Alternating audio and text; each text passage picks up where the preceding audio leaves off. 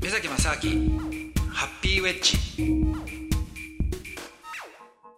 目崎正明ですアシスタントのドキドキキャンプ佐藤光晴でございます、えー今回も国際文化アナリストの目崎正明さんにお話を伺っていこうと思うんですけども、はい目崎さん今回はどんなお話になりますでしょうかそうですね、えー今回、えーまあ、前回一回、前回というか前に一度話はしてるんですけども、またあのね、ロシアに実はまた行ってきたんですよ。おおロシアに行はいかれたんですね、はい、で1年前に行ったんですが、またね、はい今年も行ったんで、ちょっとね、ロシアのアップデートをね、ああしいようかと思うんいですけどねはい、えっとお仕事で行かれたということですかそうでですね、ははいいでロシアって言っても、あのモスクワとかあっちのあの首都の方じゃなくて、はい極東のね、まあ、いわゆる極東と言われる、はい日本に近い、えーウラジオストックと、はいはいはいあとカムチャック半島に行ってきたんですよ。あーおもうな何があるか全然もう分かんないですけどはいカムチャック半島って大体どの辺だかえわかります半島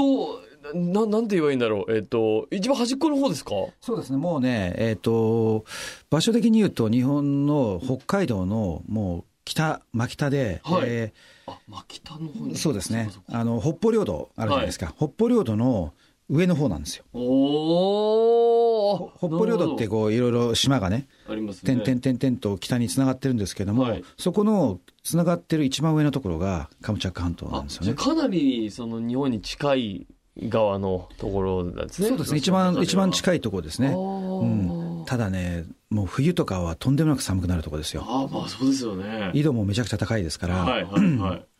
で、そこに実はね、地熱の発電所があるんですよ。え、そんなとこにあるんですか。はい、はい。ええ意外。結構でかい地熱発電所があるんですよ。あ、そうなんですか。うん、で、これがね、実は、じゃあなぜカムチャック半島行ったかっていうと、そもそもね、カムチャック半島っていうのは面白い、あの、まあ、ある意味地域であって、なぜかっていうと、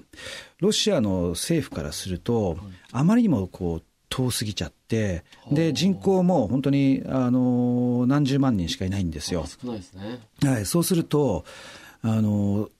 まあ、ロシアの方から、例えば電気とかね、パイプラインとか、天然ガスのそのパイプラインとか引く、あんまり経済的メリットがないわけですよ、コストばっか高,、まあ高い遠いしし、人も少ないしそうそう、うん、だすですしあの、電気を作って送電線で送るっていうのも、すごい遠すぎちゃ って、うんあんまり良くないんですあよー。効率悪いし。うん、だからこういうのって、まあ、日本でもね、あの含む例えば八丈島とか、そういうほら、大きな、あのある程度大きな島だけども、でもそこにあのある程度の人数の人のが住んでる場所とかっていうのは、はいまあ、そ結構その電気事情っていうのが、非常にね、重要になってくるわけですよ。難しいですね。はい、で通常は、通常っていうか、今までは、そういうところにあのディーゼルエンジンとかを、そのオイルをね、持ってって、はいでディーゼル、ディーゼルで発電するっていうのが、まあ、あるんですけども、やっぱりその輸送コストとかすごい高くなるから、そう電気代とかめちゃくちゃね、高くなっちゃうわけですよ。ええそうか。で、ロシア側の政府としては、もうカムチャック半島ね、遠いから、ちょっとあんたらね、自分たちでやってくれと。勝手な話ですね。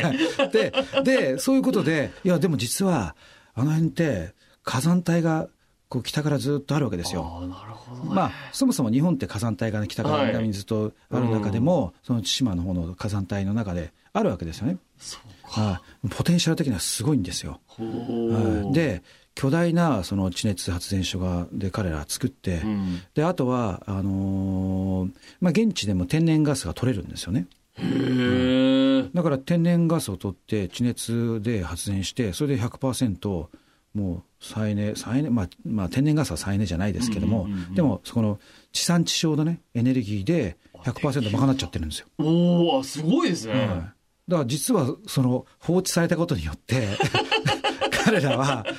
サステイナブルな社会作っちゃったっていうねああそれはなんか不思議な話ですけどすそうなんごでいすでよすねはいそうなんほっでとすよかれた分、うん自そうなんで分すたちよでできたってだいからう意外と進んでるわけですよへえ、意外なだからそれでぜひね、ちょっとその、まあ、僕も地熱の発電やってるんでね、はいあやっぱりじゃあ、カムチャッカ見に行こうということで、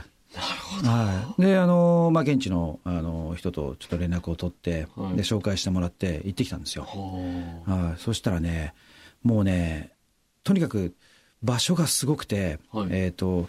カムチャッカの首都っていうのは、ペトロ、えー、とペトロツカ・カムチャツキーっていう、はいちょっと長いね、長いですねうんあの名前のとこが首都なんですけども、はいそこから、えー、と車で4時間か5時間かかるところにわか発電所があるんですよ、山の中る。に。ででも距離で言うと、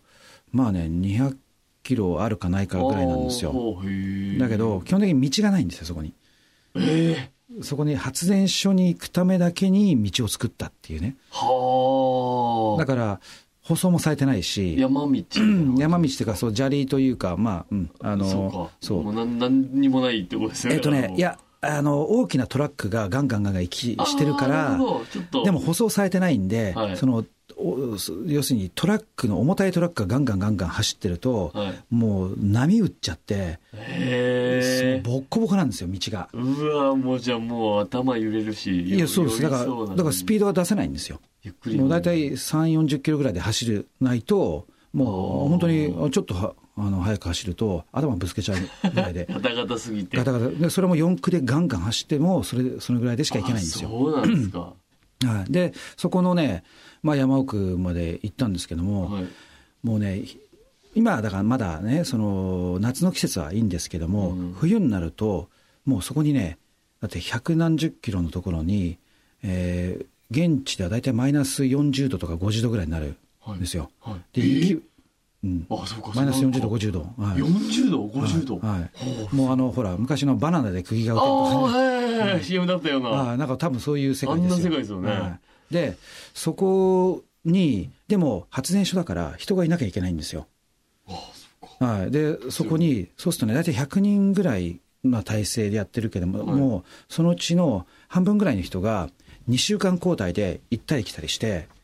でだから行ったら現地へ2週間泊まって、はいで仕事をしてで今度2週間だったら交代するとおおでもその間はだから、もうね、とんでもない雪の、もう、すごいですよ、あ の建物なんて、はいえー、と現地の,、ね、その発電所にある、まあ、いろんな建屋みたいなのがあるんですけども、はいそこの一番高いところで、どうだろう、何メーターぐらい、20メーターとかえ、高さがね、そはいそのぐらいあるのが、 ー建物のね中だねはいそれが雪で全部埋まるって言ってましたから。ええー、20メートルですかは恐ろしいですねい、すごいですよそこに2週間2週間、 はいえ、だからもう下手すると本当死んじゃうんでねちょっとほらそうですよねちょっとトイレ行くとか、なんか道迷ってい、危ない危ない危ないですよ、危ないでフラすよ。ッと外行いやこうもんなもらう帰ってこれないそうそうです酔っ払って、わーなんつって、ちょっと出たったら、あーって言ったら、そのま怖ま、いそのまま帰らぬ人になっちゃいますよ。ええでもね、こういうのって結構ね、全然余談ですけど、えー、はいあの北海道で、あのニセコって、最近あの、外国人がすごくあの来てる場所があるんですよね。はいで、まあ、もともとスキー場だったんですけども、そこにオーストラリア。さあお話はつきませんが続きはまた来週です